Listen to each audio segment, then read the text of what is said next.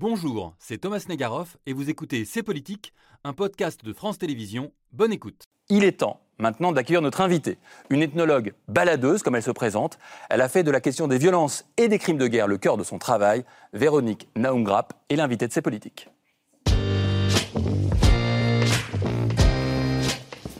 Bonsoir.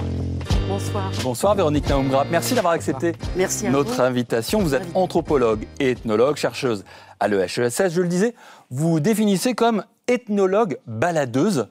Ça veut dire quoi, ethnologue baladeuse? Parce que euh, dans l'école buissonnière, il y a, dans l'expression, il y a le mot école. Il y a, voilà, il y a des moments dans la vie où on prend toujours la diagonale de la diagonale. Et dans mes études, c'était un peu ça. J'adorais mes profs. J'adorais les cours magistraux. Et un cours magistral magnifique, c'est comme ouvrir une fenêtre dans une salle enfumée. Donc j'ai adoré mon prof de philo, j'ai fait philo. Solange Josard, je pense toujours à elle. J'ai adoré Vladimir Jankélévitch, j'ai continué à faire philo. Après, j'ai entendu le Emmanuel Leroy-Ladurie, jeune prof à la Sorbonne, formidable. J'ai fait histoire, mais je suis pas une vraie historienne. pas- Et après, j'ai entendu Françoise Héritier au Collège de France, absolument comme ça, magistral, sa voix titue, sa douceur et son énergie intellectuelle. Et j'ai bifurqué vers l'anthropologie, mais je ne suis pas une vraie anthropologue, je ne suis pas africaniste, je ne suis pas une vraie ethnologue. J'appelle ce que je fais de l'ethnophénoménologie une discipline qui n'existe pas, mais c'est la seule que je pratique. C'est-à-dire, j'aime le terrain, Hmm. de plus en plus, et en même temps, je pense euh, qu'il faut euh, euh, se mouiller quand on fait une description, qu'il faut, on n'a pas le temps de, faire- de lire toute la bibliographie sur un thème. Le temps de dormir, la bibliographie mondiale sur le thème que vous étudiez a décuplé. Donc, euh, pauvres étudiants. Et donc, si vous voulez, voilà, j'ai toujours choisi des.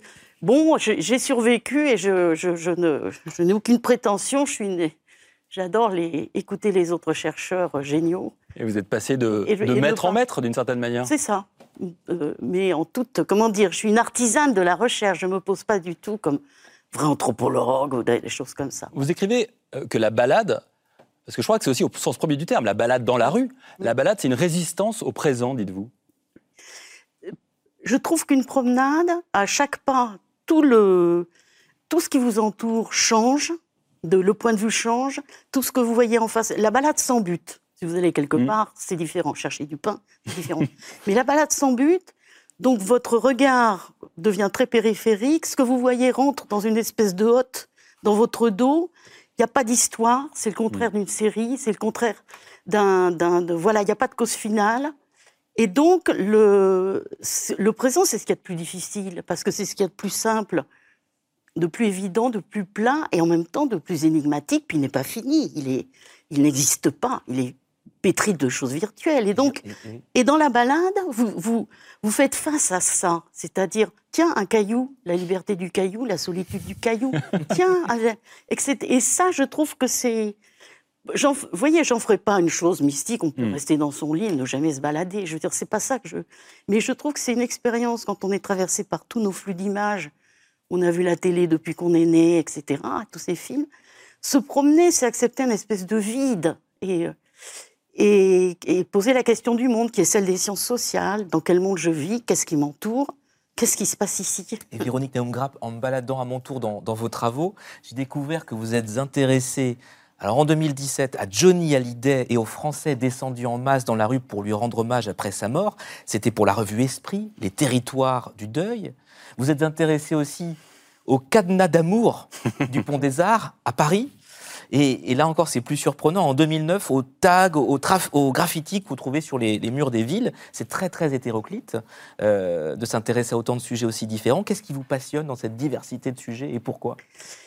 Donc, dans le, quand on se balade sans but. Ah, Il y avait un euh, but là. Voilà. et qu'on tombe sur tous ces cadenas qui miroitent et on n'a pas encore. On n'a pas encore le récit qui vous explique ce que c'est. Parce que dès qu'on a le récit, les choses sont bouclées. Tiens, voilà les cadenas d'amour. Et hop. Est-ce qu'on dit, mais qu'est-ce que c'est que ça? Donc c'est, mais quel est ce mystère? Feignons d'en comprendre les causes, dit le chercheur en sciences sociales. Mais moi, je dis, quel est ce mystère? Euh, Je ne le comprends pas. Et donc, je commence à, à réfléchir. Et donc, il y a les, les, les tags, les graffitis. Les premiers, on les voit dans West Side Story, donc euh, années 60, il y a très longtemps, qui sont des phrases. Il y a les phrases. Ils ont envahi tout l'espace périurbain. moins dans les centres-villes historicisés de tout l'hémisphère nord et maintenant aussi dans l'hémisphère sud du monde entier. Alors, qu'est-ce qui se passe? Ce sont des pratiques nocturnes? Qu'est-ce qu'on écrit? Qu'est-ce qui Alors, on peut faire des tests. À la fois, maintenant, ils sont dans les musées. Il y a une troisième mmh. génération. Il y a des artistes. Mais en même temps qu'ils sont dans les musées, il reste euh, des, pratiques de transgression interdites pour lesquelles on peut aller euh, en garde à vue, etc., etc. Si vous voulez. Et donc, euh, je me suis intéressée aussi à l'ennui, ou le tout au début à l'esthétique du corps, quand personne. Comment dire J'aime bien les objets qui sont donc dans les années 80, l'esthétique du corps n'était pas encore mhm. un grand champ maintenant. Donc qu'est-ce que la beauté, la laideur Et donc les, pour tout vous dire, même j'avais choisi avec Jean Kelevitch le, le Faux semblant chez La Rochefoucauld. J'avais vu dans la, Pléiade le livre le plus petit. Et dans ce livre, entre les maximes, génial, beaucoup de blanc. Et question bibliographie sur La Rochefoucauld et d'un point de vue donc euh, pas de philosophie théorique, hein, pas grand-chose. Donc j'aime quand les sujets sont un peu, euh, hmm. sont tellement transversaux que finalement euh, on peut se laisser aller. Vous aimez les sujets qui n'en sont pas a priori. Oui. et donc... Une certaine liberté problématique. Sinon, le temps de lire toute la bibliographie sur le sujet hmm. que vous choisissez, vous avez vous passé. Vous êtes depuis longtemps. Ça, c'est des, ça, c'est des balades plutôt joyeuse, plutôt gaie, dans les villes ou la nuit.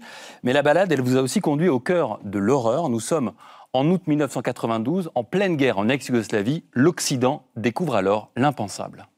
Les camps de concentration serbes existent bien en Bosnie, des camps où sont retenus non pas seulement des prisonniers de guerre, mais aussi des civils. Ils sont plusieurs, mais il n'y a qu'un seul trognon de pain, les mains quémandes, pour avoir mieux que rien, des miettes. Visage émacié, corps décharné, ils vivent ici derrière les barbelés. Il n'y avait pas de preuves encore. Voici la réalité. Image euh, insoutenable, on est en 1992, c'est pas non plus euh, en 1945. Euh, la baladeuse que vous êtes, vous y allez en décembre 1992, quatre mois après ces images. En tant que citoyenne, vous le précisez, vous allez dans des camps de réfugiés en Bosnie pour recueillir des témoignages. Et je crois que ce voyage, ces voyages, vont changer votre vie Qu'est-ce que vous y voyez? Qu'est-ce que vous y entendez? Là, c'est une question très difficile. Juste pour faire le joint. Donc, avant, je travaillais sur la beauté, l'ivresse, on va sur l'ivresse. Et je me disais, je me souviens de m'être dit, quand je pense qu'il y a des gens qui travaillent sur les génocides, quand je pense qu'il y a des gens qui sont dans la... Et donc, ça va être un sujet alcool et, et guerre, qui est un énorme sujet et un petit financement. Et j'ai eu la possibilité d'aller dans les, dans les camps de réfugiés grâce à un médecin humanitaire, Michel Grapp, et grâce à cette équipe. Et, c'était tellement terrible le déphasage entre 15 jours euh, dans ces camps de réfugiés. Donc là, c'était, on est en, en 92 et c'est des camps de réfugiés bosniaques en Croatie. Donc c'est en décembre. Il y a eu l'été meurtrier. Mmh. Et, et, la rentrée en France, où les choses étaient tellement euh, euh, comment dire, euh, déréalisé. Mm. On disait oui, oh là là, mais il y avait toujours son contraire. Le truc est son contraire. Il y avait une espèce d'atmosphère de. Et on, devenait. Et du coup, je dirais, je pense que chaque génération peut-être euh, connaît une guerre d'un peu plus près. Nous, ça a été celle-là. Mm.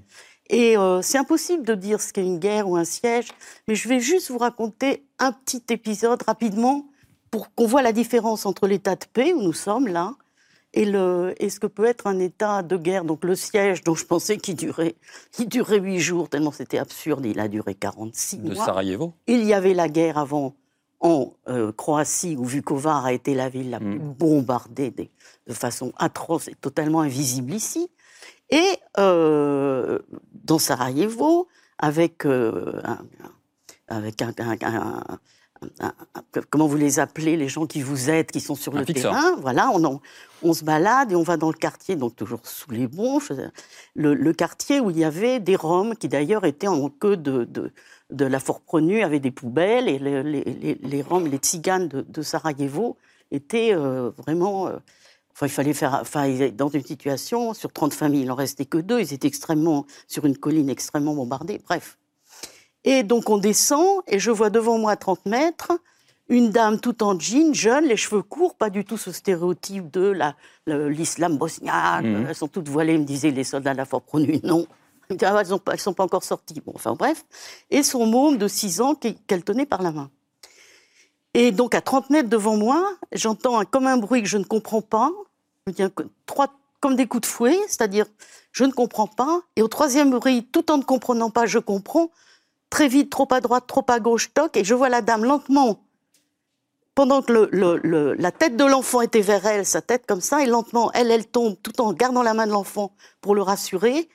Et il y a eu un moment où la tête de l'enfant était penchée, elle était tombée car elle avait été victime d'un sniper. Et je me suis dit, et je, donc je vois ça, et donc je deviens la statue de sel, je ne peux pas bouger, alors que les amis bosniens, il ne faut pas euh, se précipitent, c'est- ils n'ont pas l'habitude, ils ont les yeux pleins de sang et de larmes, mais ils y vont, et moi je ne je peux plus bouger. Et je me dis quand même, ma génération, Hmm. j'ai vu des westerns, toute ma vie j'ai vu les gosses, ils prennent des pistolets. Le pistolet, pour l'ethnologie de la mondialisation, c'est comme un- c'est l'objet le plus intime. Pan, pan, je- Johnny, on joue à tomber, tu tombes. Toute ma vie, les- dans, dans les, les James Bond, les- le génocide de second couteau, on ratisse à la Kalachnikov, tous les- le méchant, l'armée des méchants, ils sont ratissés. Ils ont, Et, là, et je n'ai pas reconnu, C'était en vrai. et je n'ai pas reconnu Mm. le bruit Mm. de la carabine. Mm. Et maintenant, on sait que les snipers, c'est à 3 km. Et donc, si vous voulez, voilà, c'est pour dire que l'état de guerre, donc je ne peux pas vous Ouais. raconter parce que c'est extrêmement différent. Sans doute chacun euh, le vit différemment, mais le temps, l'espace, le corps, les perceptions. Et, et- bref, tout- c'est trop différent pour que je vous raconte. Camille. Ce, ce- ce n'est malheureusement pas le, le seul euh, épisode d'atrocité que vous allez voir ou documenter. Euh, on a retrouvé euh, dans les archives euh, votre premier article sur le sujet dans le journal Le Monde. Euh, C'était en janvier 1993. Il s'intitule Le jeu des assassins. Vous êtes l'une des toutes premières hein, à avoir alerté sur l'usage des viols à grande échelle, de façon systémique comme arme de guerre. Vous parlez, je cite, de politique déterminée, consciente des viols. Et à la question euh, pourquoi, vous répondez hein, dans cet article qu'il s'agit d'un système de croyance ancien qui donne au sang et au sperme un pouvoir de maîtrise sur l'identité ethnique du groupe. hein. Vous allez faire euh, de ce sujet atroce mais crucial un objet d'étude. Aujourd'hui, le viol comme arme de guerre, on en parle souvent sur ce plateau, est toujours malheureusement d'actualité. Qu'est-ce qui fait de ce crime en particulier une arme aussi puissante? Alors, ce qui s'était passé dans les camps de réfugiés, donc euh, décembre 92, c'est que les psychiatres de ce camp nous avaient alertés sur des cas étranges euh, de suicide, euh, de tentatives d'avortement euh, dans, la, dans la solitude, donc d'hémorragie, enfin des choses dramatiques. Et donc, on a eu euh, des témoignages dont moi, j'ai jamais fait état, car ça n'était pas mon travail. Mm. Et donc, mais que j'ai j'ai gardé. Et donc, et, et si vous voulez, plus je recueillais de témoignages, ma question c'était qu'est-ce qui a changé entre le moment où vous habitiez chez vous et maintenant? Donc c'était tranquille, c'était avec euh, des traductrices qui sont formidables parce qu'elles vous, elles vous aidaient les silences, on regarde les visages. C'est pas, c'est pas évident de recueillir des témoignages. Donc, il y a- je- voilà, dans ces contextes, dans ce contexte. Et ce qui s'est passé, c'est que quelque chose se répétait, mais quelque chose d'un peu étrange. Par exemple, que, que je comprenais pas, l'armée arrive autour. la- cette guerre n'a pas été déclarée. L'armée arrive autour d'un village, euh, tous les hommes dehors, tout le monde, etc. Euh, ils passent, ils prennent les armes. Et ils continuent à bombarder après. Je me dis, mais ils ont pris le village, pourquoi ils bombardent après? Et la répétition des manières, alors à quel moment on tue tout de suite les viols, il y en avait plusieurs, ceux immédiatement après, ou à Mhm. Focha, un lieu spécial. Mais dans ce, sous ces, tous ces témoignages, la répétition m'a mis sur le chemin d'une d'une espèce d'organisation. C'est pour ça qu'il y a eu l'adjectif systémique. Systématique, pardon.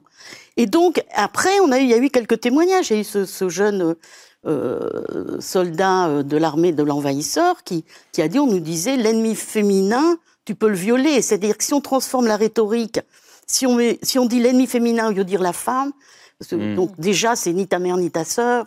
C'est une question de rhétorique, hein, le crime Ouais. contre l'humanité. hein. Vous dites violer une femme, c'est aussi une façon pour, pour, un, pour un soldat de toucher l'homme, Alors- le cousin, le frère, le père et de décimer tous les hommes autour. Ce qui s'est passé, c'est que donc on recueille des textes, des trucs. Il y avait une chanson euh, ancienne qui disait la femme euh, vierge que tu violes, tous les enfants qu'elle aura après, même d'autres hommes, seront de toi. Et donc il y a cette idée Terrible. de possession Mm. le, le- qui n'est pas symétrique inverse, c'est-à-dire quand la femme euh, a un rapport, donc la- le statut de la sexualité, c'est ça le problème, la sexualité qui est le rêve des amoureux quand même, et qui devient le langage de la haine quand même. Alors pourquoi la sexualité à ce statut de souillure, etc. Et donc, le, le fait que le, le, si le, le viol sans objet de pulsion n'a pas d'idéologie, mais, et- mais le viol avec cette idée contre une, en tant que dans une communauté dont les femmes on veut, on, on veut nier sa communauté, on envahit l'avenir, on, on prend, on prend la place du mari, du père, du fils, et on fait à la femme l'enfant de l'ennemi et on occupe son avenir. C'est pour ça qu'on viole aussi les tombes. Le passé, on, les, on, le, Ouais. on le viole, on le profane, Profanation. et on profane l'avenir, et voilà. Gallagher. on envahit le temps. Véronique Naumgrab, concernant la guerre en Ukraine, on entend parfois dire qu'elle marque le retour de la guerre sur le continent européen après 70 années de guerre, de paix, pardon, ininterrompue. C'est quand même un oubli terrible, cette guerre des Balkans, vous la rappelez à l'instant, c'est 10 ans de guerre, 130 000 morts, 10 ans entre 91 et 2000 de 2001. Co- co- comment est-ce qu'on fait Enfin, que dit l'occultation de cette Mm. guerre, cet oubli? Elle a été maltraitée dans les manuels aussi, elle est maltraitée dans Wikipédia.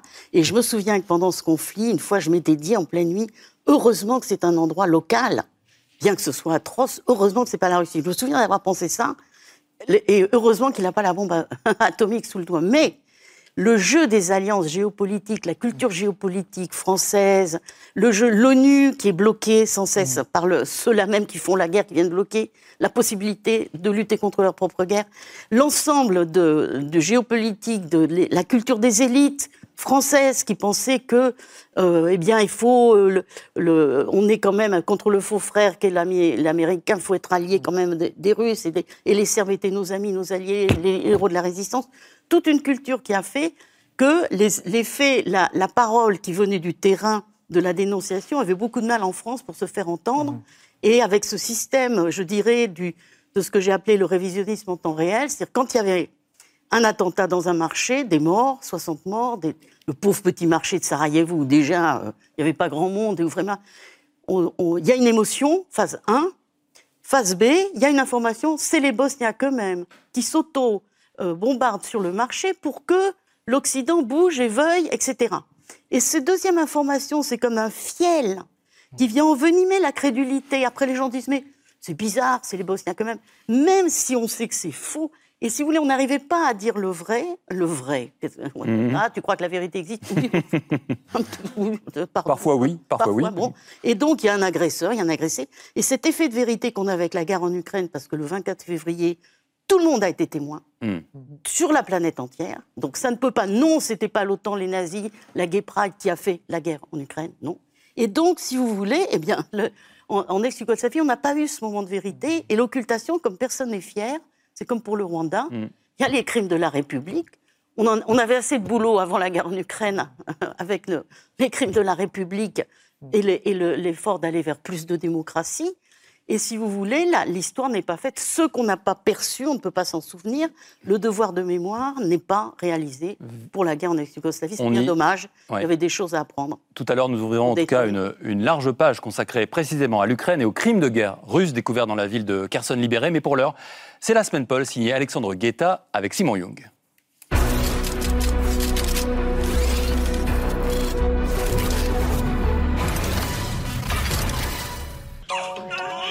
Il est né ce mardi 15 novembre en République dominicaine. 2 kg 7, 52 cm, son prénom Damian. Et avec lui, ça y est, nous sommes officiellement 8 milliards d'êtres humains sur la planète.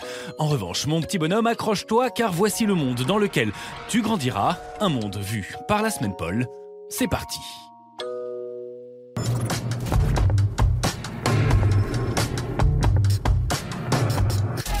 Qu'il soit vêtu aux couleurs de l'Argentine, du Portugal ou même de la France, ses supporters ne sont cette semaine pas vraiment passés inaperçus dans les rues de Doha. Our team is very strong. We will beat any team. Des supporters ou plutôt des figurants si l'on en croit la presse britannique qui affirme que ces hommes qataris ou indiens ont été payés par le Qatar pour apporter une ambiance style Coupe du Monde.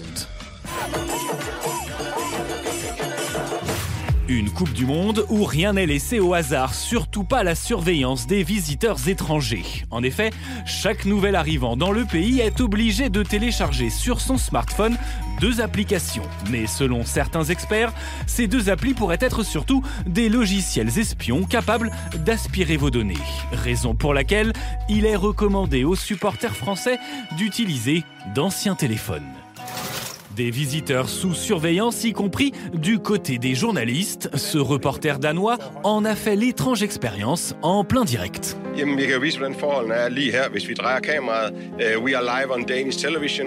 Mister, you, you invited the whole world to come here. Why can't we film? It's a public place. This is the uh, accreditation. We can film anywhere we want. But you can break the camera. You want to break the camera? Okay, you break the camera. Une surveillance globale à l'échelle d'un pays où tout semble être sous contrôle. Et encore, ce n'est que le début.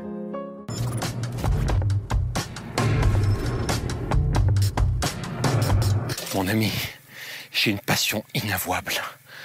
La corrida C'est une tradition qui en 2022 déchaîne plus que jamais les passions.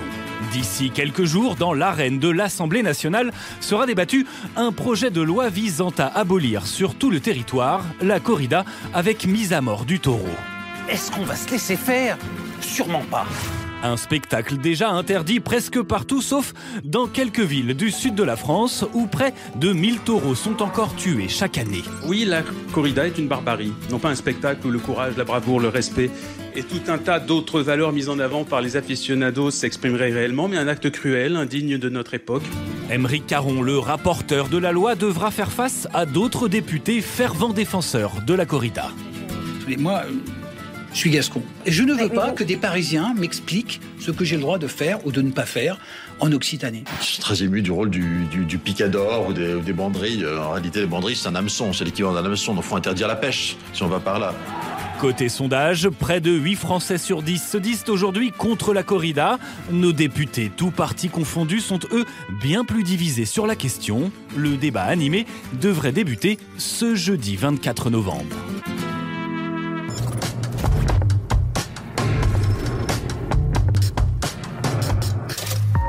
Il est le chef suprême des talibans. Ibatullah Akhundzada, successeur du Mollah Omar, n'apparaît presque jamais en public. Cette semaine, il a ordonné par décret aux juges afghans d'appliquer la charia de la manière la plus stricte et extrême.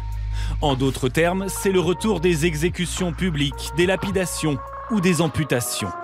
Les femmes, elles, ont désormais interdiction totale de voyager seules, d'étudier ou même de se rendre dans un parc d'attractions. Afghanistan become a jail for women, and, and the Taliban keep them in their houses. And uh, it's like pandemic locked in our houses. We all have depression. Malgré ça, certaines d'entre elles osent encore manifester pour leurs droits.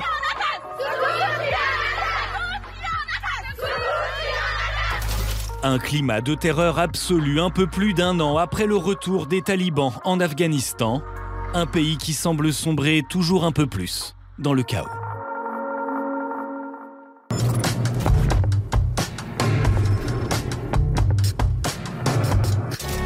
On termine la semaine Paul avec l'annonce pas vraiment surprise de Donald Trump. In order to make America great and glorious again, I am tonight announcing my candidacy for President of the United States. Une candidature anticipée et acclamée par ses supporters, sauf que dans le reste du pays, l'annonce a plutôt fait un flop. Pas de une. Dans la presse du lendemain, y compris dans les tabloïds conservateurs, où Donald Trump est tout juste qualifié de Florida Man, relégué en page 26. Même la chaîne Fox News n'hésite plus à critiquer son ancien champion. That's the thing that people keep pushing back on. They don't want to go into a whole nother storm of hate. Ivanka Trump yesterday says she's bowing out of politics just after her father's announcement. Donald Trump lâché de toutes parts, y compris par sa propre famille, une bataille pour la Maison Blanche qui commence mal pour l'ex-président. Mais Donald Trump est de retour sur Twitter depuis quelques heures. La semaine Paul, regardée par notre invité, l'anthropologue Véronique Naumgrab, je vous propose de revenir sur deux actualités euh, de la semaine Paul. Tout d'abord, l'Afghanistan. Les talibans ont annoncé l'application, on l'a entendu, hein, de la stricte loi islamique, le retour des, exécutions publiques, des lapidations. Vous aviez, euh, Véronique Naumgrap, l'année dernière, publié euh, dans les colonnes du Monde une tribune. Les talibans tentent d'éliminer les femmes du social. Est-ce que ce qui arrive aujourd'hui, c'est ce que vous craigniez à l'époque? Tout à fait. Et euh, je dois dire que là, s'il n'y avait pas l'horrible guerre en Ukraine, je pense qu'on serait tous enfin, mo- mobilisés parce que c'est très particulier, c'est différent de ce qui se passe en Iran. Je pense qu'on a affaire à un régime qui a choisi comme ennemi politique la femme. Mm. Or, les femmes, on ne peut pas toutes les tuer. Parce qu'il faut qu'elles fassent les garçons, il faut qu'elles fassent les futurs barbus. On ne peut pas toutes les tuer. Donc, on ne peut pas faire contre elles de génocide. Donc, on va dire, les juristes diront, la définition de génocide ne marche pas pour ce que font les talibans. Or, la définition de génocide a une histoire, elle a été créée à cause de la criminalité majeure qui a eu lieu au milieu du XXe siècle. On a fait, voilà, le, en 48, on a posé les bases. On n'est pas, obligé de suivre les catégories juridiques jusqu'à euh, la fin des temps. Il se trouve que c'est, à mon avis, une forme de criminalité majeure, originale, et d'une violence morale et physique de l'ordre du dégénocide, de ce que font les talibans aux femmes. Qu'est-ce qu'ils font? Ils les privent de tous les droits. Et on sait que, et le, Amartya Sen l'a démontré, euh, penseur génial, pour les Indien. femmes, génial, que sur Mortel, du coup, de tous les droits, de sortir, etc., elles sont emprisonnées chez elles. Pas besoin de faire de camps de concentration. Vous voyez, il faut qu'on change l'imagination. Pour nous, génocide, c'est Ah, Hitler, la moustache, non, c'est terrible, on s'en remettra jamais. Mais hélas, la- la- l'histoire nous montre d'autres façons de faire du mal aux gens. Et là, on en a une spécifique. Donc, on les enferme chez elles. Et le petit garçon de 6 ans, il peut euh, faire tabasser sa grand-mère qui lui refuse le pot de Nutella, mais enfin, il n'y en a pas, ils ont faim en ce moment en Afghanistan, mais qui lui refuse son caprice parce qu'elle, la vieille, c'est une femme, et lui, le petit morveux de 6 ans, c'est un petit garçon. Si vous voulez, le pouvoir des hommes sur les femmes de la famille, c'est infernal. L'infanticide en Afghanistan, c'est l'impunité. Et vous avez un terme Et donc, je pense qu'il faut que les juristes p- posent la question du génocide, puisqu'on ne peut pas utiliser Le génocide. le mot de génocide, mettons un Y. Si on trouve que c'est pas un bon mot, on peut mettre génocide de genre. Vous- on trouve le, le mot, qu'importe les Il faut mots, une nouvelle catégorie. une nouvelle catégorie juridique pour incriminer les talibans dans un tribunal. Alors vous me direz, je suis, voilà, que, que faire? Mhm. on, va pas les, on, on va en Afghanistan, on se, se battre contre qui, comment, pourquoi? Enfin, pourquoi on sait, mais comment Mhm. faire? Donc si vous voulez, je vois, ça c'est possible, ça on peut le faire. Et quand même, on les, et n'oublions pas que Poutine a, recueilli, a, a reconnu le premier, après le 15 août, le régime des talibans. Donc on voit bien Mhm. la logique de toutes ces dictatures, qu'elles soient baroques comme celle-là, criminelles contre les femmes et les autres. L'autre actualité euh, vue dans la semaine, Paul, sur laquelle j'aimerais revenir vers Naoum c'est ce débat qui, ici en France, suscite euh, des réactions très vives. Mercredi, euh, la corrida, bien sûr. hein. Euh, mercredi, le député de la NUP, Émeric Caron, a déposé une proposition de loi visant à interdire la corrida. La vivacité des réactions, on a pu les voir hier dans les rues des villes de France, à Bordeaux, à Nîmes, à Auch ou à Mont-de-Marsan. On, a défi- on a défilé quand on était pro-corrida, c'est des terres taurines. Mais au même moment, euh, comme ici à Paris, à Toulouse ou à Antibes, on a vu des manifs anti-corrida. Camille, le débat qui s'ouvre de l'interdiction de la corrida, c'est un débat, et c'est pas si fréquent, qui transcende les clivages politiques. Oui, Thomas, vous savez, les partis politiques, c'est un peu comme les grandes familles. hein. Euh, On retrouve les mêmes disputes autour de la table avec la même énergie. Trois Ils en ont parlé. rapides. À gauche, les insoumis et les écolos sont en faveur de l'interdiction de la corrida, mais pas les communistes et les socialistes qui défendent. Deuxième exemple, chez Renaissance, là aussi, les députés sont divisés entre opposants à l'interdiction majoritaire et les autres, comme la chef de file Aurore Berger. Troisième exemple, à l'extrême droite, le Rassemblement national de Marine Le Pen est complètement divisé euh, en deux. On en a eu l'illustration cette semaine avec, d'un côté, des élus RN qui invitent un toréador et un éleveur de taureaux au sein de l'Assemblée nationale, et les autres qui organisent une conférence avec une association de défense du droit des animaux la même semaine dans le- la même institution. Euh, tous les repères sont brouillés Mm. et le résultat, c'est la photo qu'on va voir, complètement improbable. Un député du Rassemblement national, Yoann Gillet, celui avec la veste grise, et l'autre Patrick Vignal, La République en Mm. marche, doudoune bleue, côte à côte pour défendre la corrida, c'était hier. Alors si la proposition de loi a très peu de chances d'être adoptée euh, jeudi, l'insoumis Émeric Caron pourra au moins se rassurer avec Mm. un motif de satisfaction, avoir mis un gros bazar à l'intérieur des groupes. Et à l'Élysée, en revanche, le président a tranché. Oui, Emmanuel Macron n'a pas évolué depuis 2017. À l'époque, il déclarait au journal La Provence ceci, je cite, La corrida fait partie intégrante de la culture et de l'économie, y compris du tourisme de la région. Je suis à ce titre Hmm. opposé à l'interdiction dans les territoires de tradition taurine. Alors depuis, sa conviction elle a été renforcée par une considération euh, stratégique. Il ne veut pas donner le sentiment que Paris impose des choses à la province. En privé, un conseiller utilise même euh, cette fameuse expression pompidoulienne, ne pas emmerder les Français. Ne pas emmerder les Français. Yael, euh, on sent quand même que ce débat sur la corrida, il est plus vaste euh, que la corrida et on a un mot qui s'est invité dans notre vocabulaire. Ah oui, on est sur un clivage beaucoup plus profond. Je voudrais qu'on revienne sur cette tribune du JDD ce matin, avec de puissants relais. Il y a 10 218 élus qui l'ont signé et qui élargissent le combat euh, pour la corrida à la défense beaucoup plus large euh, d'identité régionale, de tradition, de mode de vie. Je vous lis cet extrait.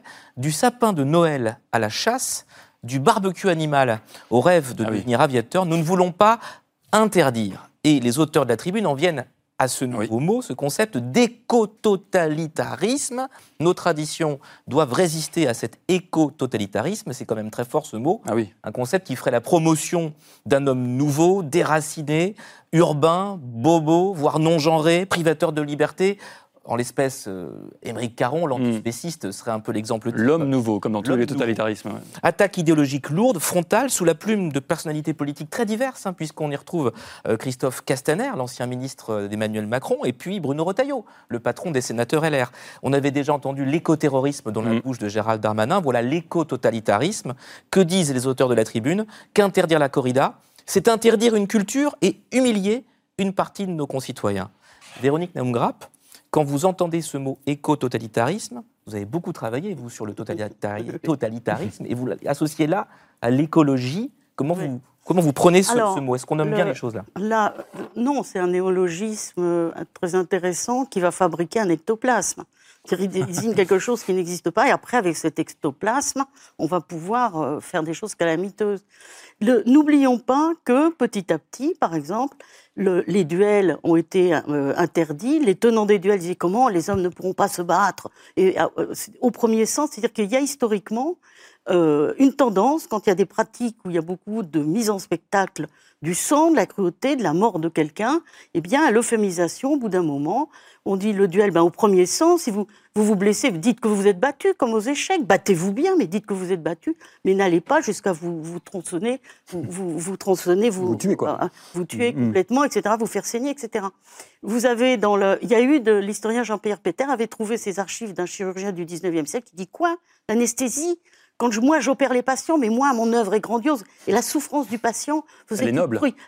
il- C'était comme un, o- un, un- comment dire un chef d'orchestre qui faisait une symphonie bien plus grandiose, euh, tragique quand le patient n'avait pas d'anesthésie et souffrait comme une bête sous son bron. Et en fait, c'est peut-être un je renvoie à ses travaux, mais c'est instructif contre l'anesthésie des femmes enceintes à l'accouchement. Comment? Ce ne seront pas des vraies mères. Tu ne vas pas souffrir, etc. Donc vous nous dites que se ouais, trouve- les choses évoluent, les traditions Alors, ne sont pas gravées dans le marbre. L'évolution tant qu'il n'y a pas de guerre atroce et tant qu'on Hmm. ne rétrograde pas dans un espèce de processus euh, euh, qui est peut-être d'ailleurs d'une historicité, deux siècles, trois siècles, qui peut rétrograder, j'ai pas de ligne comme ça, eh bien, c'est d'euphémiser, d'essayer de ne pas faire du martyr d'un être vivant un spectacle. Moi, je dis, alors, ce- ce- il y a une nostalgie terrible d'un monde où il n'y aurait pas l'écologie, du village français de Pagnol, où il y aurait pas, où le, le- la viande grillée aurait une odeur, etc., où les hommes lévrés feraient la corrida, etc. Mais il se trouve que c'est une marche inéluctable. Tant pis pour les, les- les- tout ce mouvement qui, est, qui, est, qui, est, qui, est- qui montre sa nostalgie. On a tendance à de moins en moins supporter le spectacle mise de la souffrance animale, y compris pour la torture, c'est un mouvement 18e qui était exhibé, y compris pour les bûchers, les femmes brûlées vives, etc., parce que c'était un spectacle incroyable, parce que le corps se tournait dans tous les sens.